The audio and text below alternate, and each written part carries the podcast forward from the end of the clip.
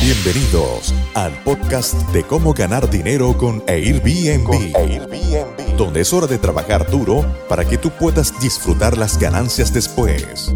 A continuación, a continuación, cada vez que se presenta, les llama a Renta Emprendedores, Renta Emprendedores a su audiencia.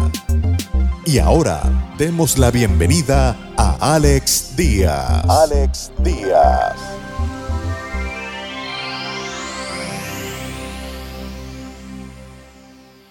Este siguiente artículo que les voy a mostrar les va a dar una idea de lo que tienen que tomar en cuenta. Este es un artículo, la información, las ciudades, las tendencias son de Reino Unido. Pero, como en todo país, hay tendencias que se repiten. ¿sí? Por eso se las quería compartir. Eh, si me dices si ya está listo, por favor, para poderlo compartir. Eh, Tú me dices cuando esté listo, por favor. Tenemos gente de Panamá también viéndonos. Muchísimas gracias por estarnos viendo en Panamá. Perfecto. Entonces, eh, seguimos.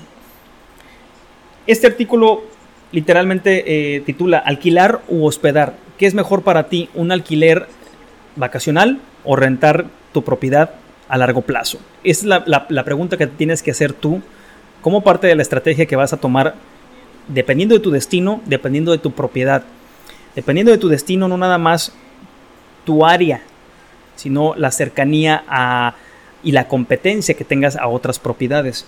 Entonces, dice, alquilar su, habitación libre en Airbnb es una forma popular de, eh, de, segundo ingreso. Todo el mundo lo está haciendo, ya no son noticias para nosotros. Con decenas de miles de propietarios en todo el Reino Unido que ahora publican sus habitaciones libres en el sitio. Pero ¿cuánto podrías estar ganando realmente con Airbnb? Esta es la pregunta del millón de dólares? Esa es la pregunta que ustedes como renta emprendedores tienen que hacerse dependiendo de su destino, dependiendo de su, eh, su situación económica ¿sí? y de los compromisos que tengan. Pero ¿cuánto podrías estar ganando? Ah, ¿Y cómo se compara esto con la cantidad que podrías ah, ganar alquilando oficialmente tu habitación de forma, de, forma de largo plazo? Es decir, ¿Te conviene más largo plazo o alquiler vacacional? Aquí esta tabla que les voy a mostrar están las ciudades más importantes de Reino Unido. Inglaterra, Escocia, Irlanda del Norte, Irlanda del Sur y Gales. Y aquí ven literalmente cómo las ciudades metrópoli como Londres han sufrido muchísimo por el tema de las restricciones, por el tema de que son lugares muy, que las restricciones son mucho más fuertes, las cuarentenas pueden ser más fuertes también. Vean, por ejemplo, aquí tenemos, bueno, eh, tenemos ciudades como Aberdeen, Bath, Belfast en Irlanda del Norte, Birmingham, Brighton, Bristol, Cambridge, Cardiff en Gales, Edimburgo en Escocia, Glasgow en Escocia, Leeds, Leicester, Liverpool, Londres, Manchester, Newcastle, Nottingham, Oxford, Sheffield, Swansea y York. Todas estas ciudades, vean el ingreso anual que tienen en libras. Un ejemplo, vámonos a Londres. Vean, por ejemplo, los ingresos anuales que tiene en promedio una propiedad en Londres. 5.157 libras anuales. 5.000 libras anuales.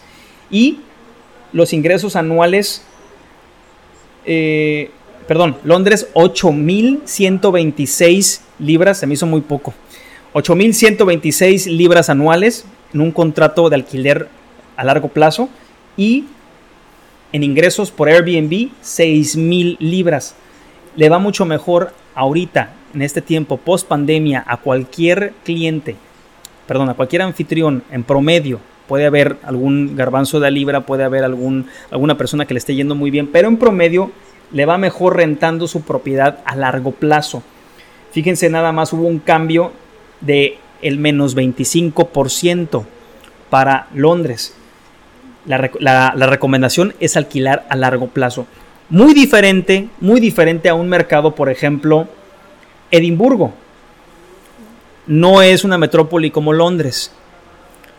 Este mercado escocés genera, una propiedad genera 4.000 libras, 4.600 libras anuales en contratos de largo plazo y 6.000 libras en Airbnb.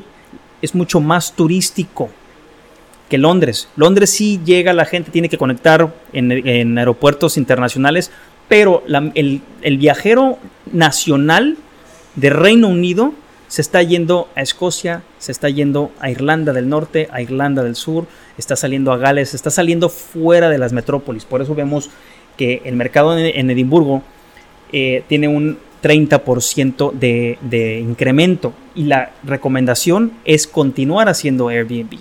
¿sí? Entonces aquí ven un mercado y otro, un destino urbano, un destino más regional.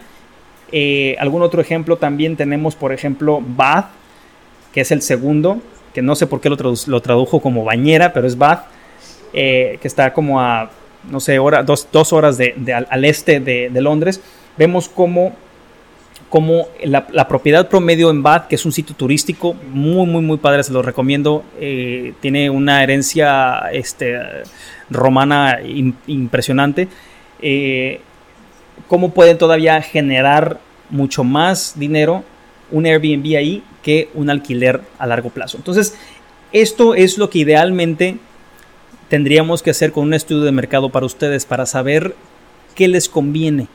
¿sí? Entonces les dejo la, en, la liga, Lalo por favor, si les puedes dejar la liga del estudio de mercado. Una vez más, estos son datos de Reino Unido, tendencias. Estos datos te van a decir qué tipo de destino está, está posicionándose mejor después de este mundo post-COVID-19, que si bien son tendencias a no tanto a corto plazo, sino a mediano plazo, son tendencias que vale la pena que analices y que vale la pena que tengas en cuenta a la hora de determinar qué te conviene más. ¿sí? Muchas gracias por escuchar tu podcast Cómo ganar dinero con Airbnb. Con Airbnb. Visítanos en nuestra página web www.comoganardinero.airbnb.com y nuestro canal de YouTube Gana Dinero con Airbnb. Con Airbnb.